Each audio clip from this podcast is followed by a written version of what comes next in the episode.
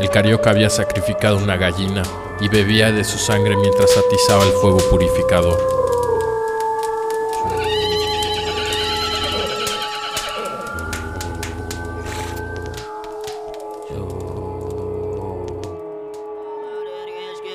Yo estaba encargado de abrir la séptima puerta y Sigit, el chamán mongol, rezaba parte de sus antiguos libros siberianos.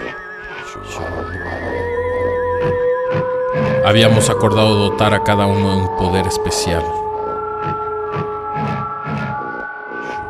No era un trabajo fácil, era necesario invocar a los ancestros, a los antiguos cazadores y a los espíritus de la naturaleza.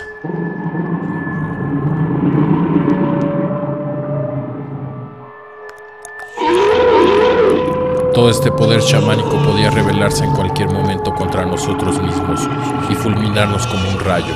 Incluso podíamos morir.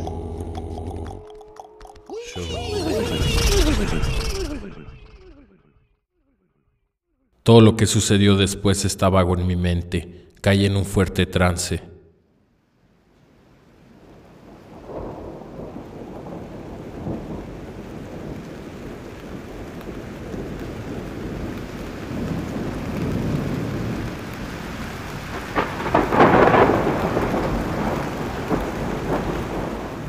Desperté sudando al lado de Sigit, quien hizo que recobrara el sentido con una infusión de hierbas de la estepa siberiana.